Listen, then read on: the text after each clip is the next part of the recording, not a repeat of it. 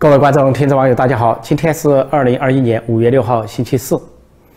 在中国国内有一个亲习近平的网站，啊，或者说亲习官媒又发表一个重磅文章，探讨习近平的接班人。这篇文章的标题是“谁是习近平的潜在接班人”。表面上是谈接班人，给人的感觉以为是针对明年二十大（二零二二年），其实呢，说的是二零二七年谁接习近平的班。那么这篇文章以开张名义啊，就说说由于啊中共高层政治已经定于一尊，加上二零一八年三月修宪取消了国家主席任期制，说习近平进入第三届任期已经毫无疑问。三句话就下了一个结论，表示明年习近平继续连任没有悬念。在这样的前提下，探讨说有哪些人明年会入常，而这些入常的人有可能是习近平未来的接班人。这篇文章显然有一个意图，意图就是第一，想把明年的事情说死，叫各界不要再争议，就说成是习近平笃定连任，笃定继续当最高领导人。这篇呃，这个网站有这个清洗的官媒，前几天因为加拿大环球邮报发表一篇文章，说习近平的被更替啊是势在必行，认为党内要么是通过。政变的方式，要么在二十大阻止他连任的方式让他下来，否则对中国或者中共都是一个祸事。那么这个清晰网站当时就及时回应说，若无意外，习近平将继续留任。那么这个相当于连续剧的第二篇，也是一篇重磅文章。而那么这篇文章探讨了。这个三个候选人说明年二十大可能入常或者成为国家副主席，想说习近平任期三届之后，这三个人可能成为接班人。那么提到三个人，就是耳熟能详的，我也跟多次跟大家分享过的，其中两个习家军人物，一个团派人物。习家军人物一个是陈敏尔，一个是李强，分别是重庆市委书记、政治局委员，上海市委书记、政治局委员。然后另外一个是团派人物，啊，副总理、政治局委员胡春华。那么在这三个里边，这篇侵袭的啊媒体和网站呢，显然是偏重于习家军。在说到胡春华的时候，说他历练比较完整啊，在河北省、内蒙古、广东省先后主政，有这个做副总理啊，完成什么脱贫攻坚。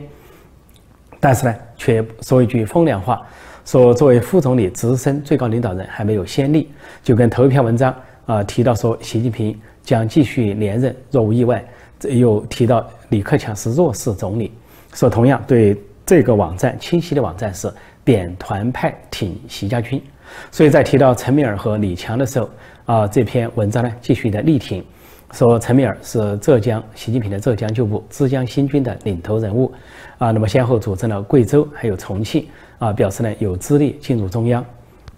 政治局常委或者当接班人。啊，另外呢，提到李强的时候，说李强以前在浙江是习近平的大秘啊，省省委的秘书长，后来又先后呢主政过啊浙江、啊江苏、上海，说履历比较完整，是习近平比较期待的那种历练完整的候选人。啊，不过在说到这三个人的时候，呃，对习近平和习家军有一些美中不足的是，呃，这三个人的年龄呢，啊，李强是五九年，被称为准六零后。本来下一代应该是六零后，但他叫准六零后。这个陈敏尔呢是一九六零年，是年龄呢仅次于李强。而团派人物胡春华不被习近平所喜欢的胡春华呢，有最小是一九六三年。就按照年龄顺序来讲，而胡春华的前途才应该最大。只不过呢，他不为习近平所喜。习近平呢排挤胡春华有两个原因，一个胡春华是团派人物，是属于胡锦涛啊、李克强。汪洋这个团派体系的是习家军的对立面，势均力敌的政治力量。另外一个，他不喜欢胡春华的是，胡春华是正牌的大学生，北京大学的考进去的大学生。考进去的时候，他还在湖北省呢，呃，湖北省或者是湖北省的某个县是高考状元，所以这位习近平所忌。因为习近平是武大郎开店，越来越好，因为自己是啊，现在承认是。梁家河的高中、梁家河的大学、清华大学的两段都是假学历、假文凭，在党媒党报的头版头版头条公开承认了、默认了这一点。那么李克呃，这个李强和陈敏尔呢，就学历很低，都是中专生。这个李强呢，以前是宁波的一个所谓跟农业相关的一个啊这个师专这么一个中专生。这个陈敏尔呢，是浙江绍兴师专的中文的也是一个中专生，都中专出身。尽管后来在党校混一个在职研究生，大家都知道党校混的在职研究生全是假学历、假文凭，所以呢，他们符合习近平的期待，就是假学历、假文凭、假低学历、低文凭啊，没有多少水平。这就是习近平喜欢习家军，并对胡春华有所忌惮的原因。所以，习近平呢，在内蒙古倒查二十年，希望查出胡春华的问题。因为倒查二十年，尤其是啊，内蒙古的煤炭行业涉及到很多的腐败或者官商勾结、权钱交易。那么查来查去，如果跟胡春华相关，就借机把胡春华推到一边。但是查到目前为止，似乎并没有找出蛛丝马迹，似乎很难直接嫁接到胡春华头上。那么，所以呢，这三个人里面，我想。习近平和习家军暗中着急，如果这三三个里面要拉扯习家军呢，可能习近平恨不得把李强塞进塞回这个娘肚子，让他晚出生一年，变成六零后。为什么你要生在什么一九五九年七月早生一年？另外呢，关于这个啊陈敏尔，呃，这个中国内部呢还有一个所谓啊相貌的讲究，由于陈敏尔过于的英俊，过于的帅气，按照啊小粉红五毛党啊这个。呃，自干委的标准，所以恐怕习家军、习近平又想，恨不得给这个陈敏尔来一个整容手术，看能不能把他整顿成稍微一个呃比较正常的样貌。相比之下呢，这个胡春华年纪最轻，却满头白发，以这个真面目示人，既不染发啊，也不著作，而且显得很呃木讷啊，很憨厚的样子，呃，甚至有些土气。让这个习近平要整他也无从下手啊，不像孙政才显得比较高调啊，有一些嚣张啊，容易被抓住把柄。孙政，而这个胡春华呢，就相对的显得低调啊、朴素、内敛啊，让习近平呢就好像老虎啃乌龟，无从下手，无从下口。根据这个清晰网站、清晰媒体的这个推论，那就是说明年二十大。呃，因为高层呢有八个人，七大常委加国家副主席，那么里面就有三个人肯定是要退位，呃，都超龄。一个是人大委员长栗战书，习近平的亲信；一个是副总理韩正啊，江派人物啊；再一个是国家副主席王岐山，都超龄。这三个人下来，刚好补进三个人。那这三个人呢，可能两个人去当常委，一个人当副主席，或者说，啊，三个人都进了常委之后，其中一个常委去当副主席。刚好呢，就填位，就是三个下去，三个上去，啊，三出三进，啊，继续保持啊七大常委加一个国家副主席这个格局。而习近平根据这个网站的说法，就是继续当啊最高领导人，也就是身兼所谓国家主席、啊总书记、军委主席。尽管这个清晰媒体没有分析到这三个人进入常委之后的角色，但是根据过去一段时间事态的发展，已经看出来，说如果这三个人进常委的话，可能分工是按照习近平的意思，啊，陈敏尔是去主管意识形态，取代王沪宁成为主管意识形态的政治局常委，而李强呢，啊，有可能一是成为副总理，准备为将来的总理接班，那么另外呢，就可能直接接总理啊，当政治局常委，因为李克强任期届到。啊，再一个呢，就说关于胡春华啊，习近平呢是想让他接韩正，呃，当政治局常委，但是第继续当副总理，就是第一副总理，让他试图就此止步。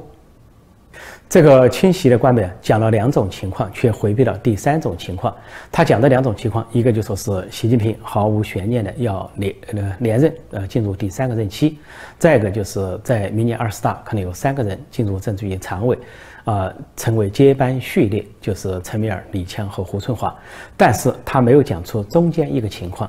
中间一个情况就是，呃，距二十大还有一年半的时间，其实党内高层仍然存在变数，习近平是否能够顺利进入第三个任期，仍然是一个大问号，因为现在习近平所面临的格局是，呃，越是上层越是反对他，越是基层啊越可能有一些人支持他，有倒三角结构。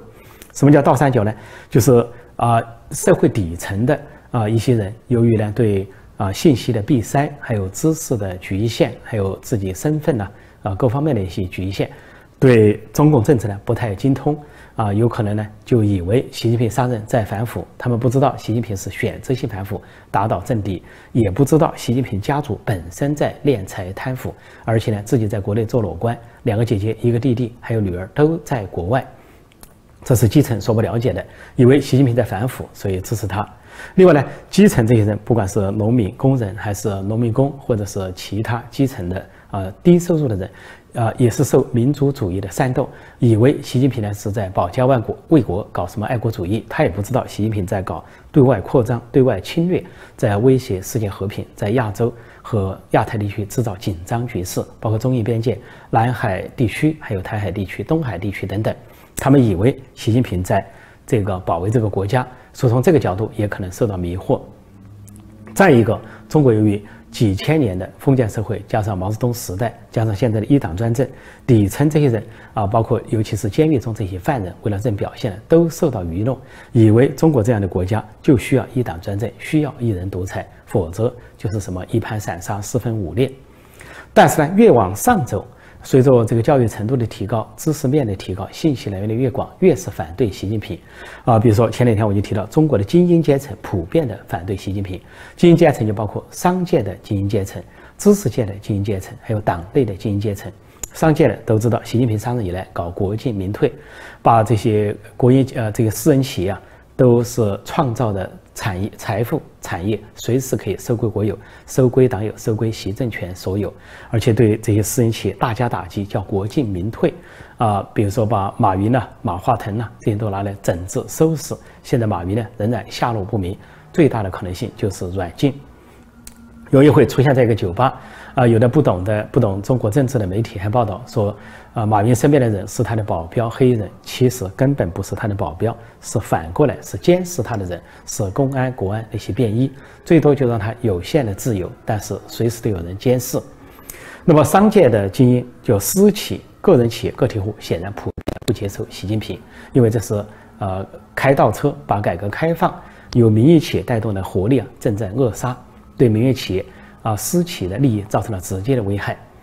第二个就是知识精英，知识精英普遍的啊反感习近平，啊，凡是有知识、有文化的，所以毛泽东对知识、知识界、知识精英非常忌讳，说他们是臭老九，而且把他们关进牛棚。而习近平最近两天宣布，他是梁家河的高中生、梁家河的大学生，就等于跟知识精英分道扬镳，决裂。就你们学历高又怎么样？你们考试好又怎么样？没用，只有我们这种土包子才能够掌握权力，对你们进行专政。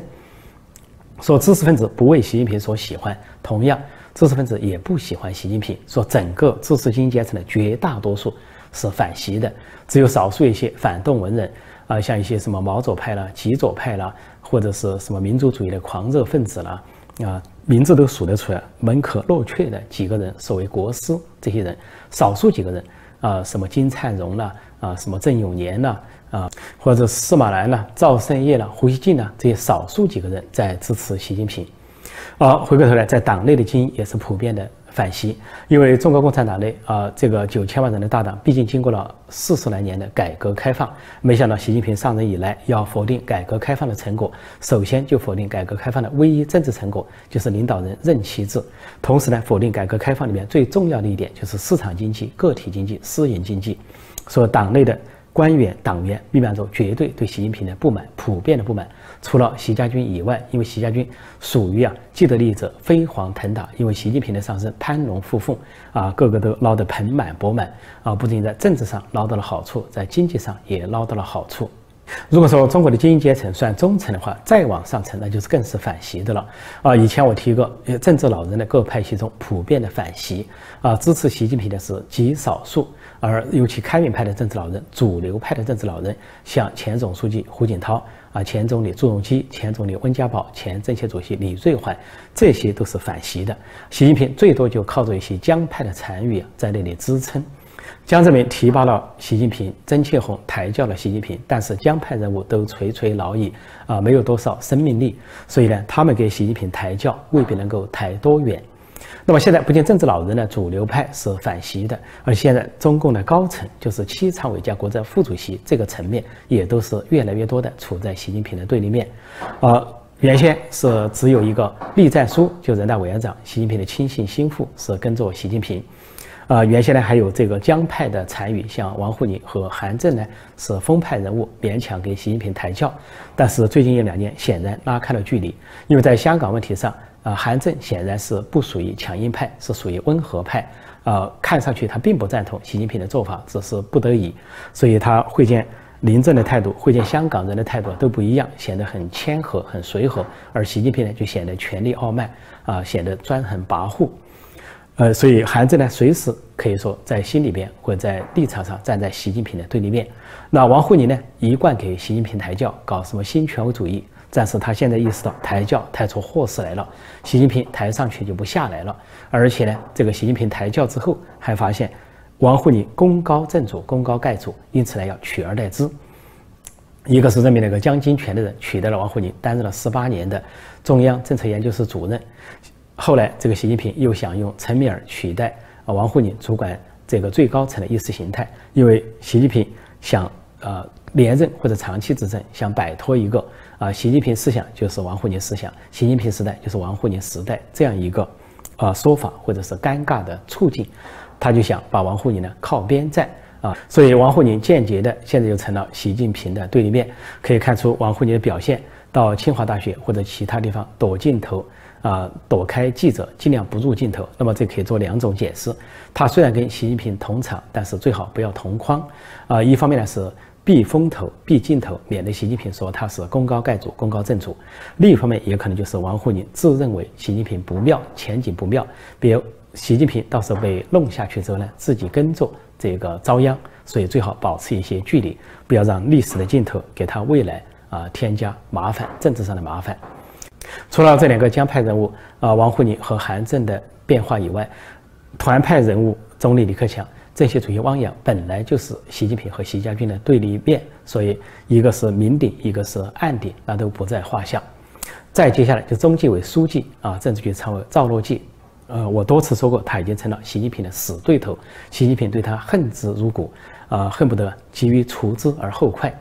啊，一个就是这因为赵乐际啊踩了他的龙脉。啊，秦岭的龙脉就是所谓别墅啊，习近平说的违章别墅不拆啊，下了六道金牌都不拆。那么习近平的报复就是，一是把赵乐际在陕西的旧部大秘啊都打入大牢啊，判处重刑。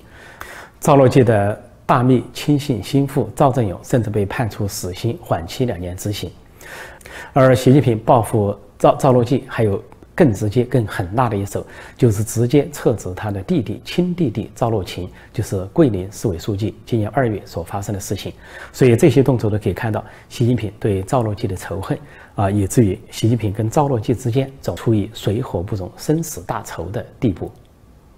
在七常委之外，政治高层有被称为第八常委的国家副主席呃王岐山。那王岐山已经经过多多次公开表态，跟习近平已经处在啊对立面。除了习近平把王岐山的旧部人马、亲信、大秘、心腹，啊，亦师亦友的人，有的投入大牢，有的判处重刑，有的撤职之外，那么王岐山现在在公共场合也主动说明了，啊，自己不过就是一个临时主持人，也就是一个报幕员，为国家元首报幕，说习近平是国家元首，啊，他才是真正的支持人，已经就把话说明白了，习近平容不下他，而他也在主动避险。避免抢风头，避免抢镜头，以便习近平呢啊小肚鸡肠，心胸狭隘，睚眦必报，说他是功高震主，功高盖主。所以结论就是前几天我讲的，在中共高层中八人组成的高层中啊，只有栗战书还跟随习近平，其他六个人都处在习近平的对立面，直接或间接。所以中国的高层加上政治老人，这是整个啊中共权力的呃。决策阶层，也就是说，当呃中共换届的时候，有政治老人跟现在的高层组成一起，才能够决定最高领导人最高级的职务，尤其是常委级的职务。啊，尽管习近平在政治局里边，或者说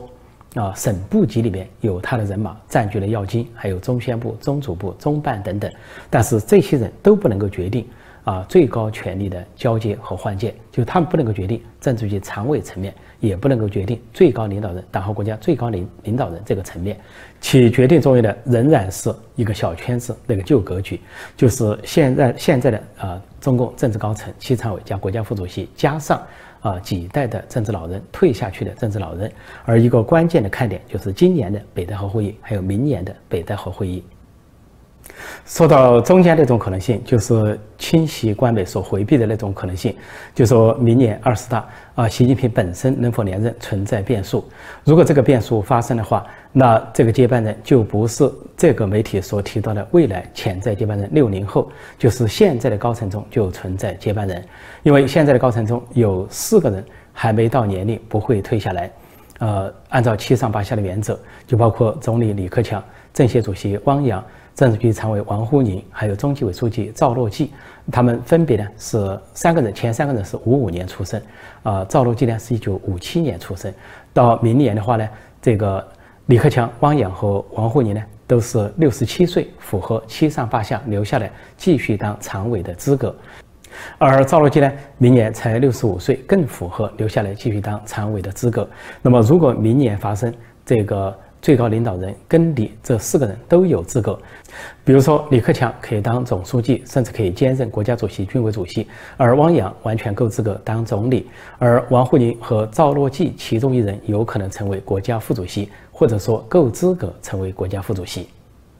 也就是说，如果习近平连任受阻，上面提到的这四个人，现任政治局常委的这四个人，才是潜在的接班人。这个亲习近平的网站、亲习近平的官媒是不提到未来一年半可能出现的变数，这是习近平、习家军的一个计谋，仍然是要搞舆论垄断、舆论导向、舆论控制，呃，就是三军未动，舆论先行，为明年习近平二十大连任造势。清晰媒体这个舆论导向的做法还有一个轨迹，那就是先稳住习近平的第三届再说。因为习近平还不只是满足于第三届，如果明年真的让他连任进入第三届的话，他可能谋求更多届、第四届甚至更长期的执政啊，长期执政或者终身执政，这才是习近平和习家军的梦想，是他们的中国梦，就是把中国打造成红色帝国，而习近平成为红色帝王不加冕的当代帝王。所以，呃，习家军、习近平还有这个清洗网站的策略，就是先谈第三个任期，然后呢，抛出一个潜在接班人的说法，为习近平明年呢这个连任啊打下基础。而连任之后啊，鉴于高层呢年龄结构的变化，习近平处于更强势啊、更超然的地位。如果说那样的情况，到时候。呃，这些清晰的网站、清晰的媒体可以继续炒作啊，只是呢不再立足于第三届，而是着眼于啊习近平连任啊长期执政甚至终身执政。到那个时候，习近平、习家军还有清晰的这些媒体官媒，完全可以找到他们自己的借口、自己的理由、自己的逻辑，进行电视连续剧式的炒作。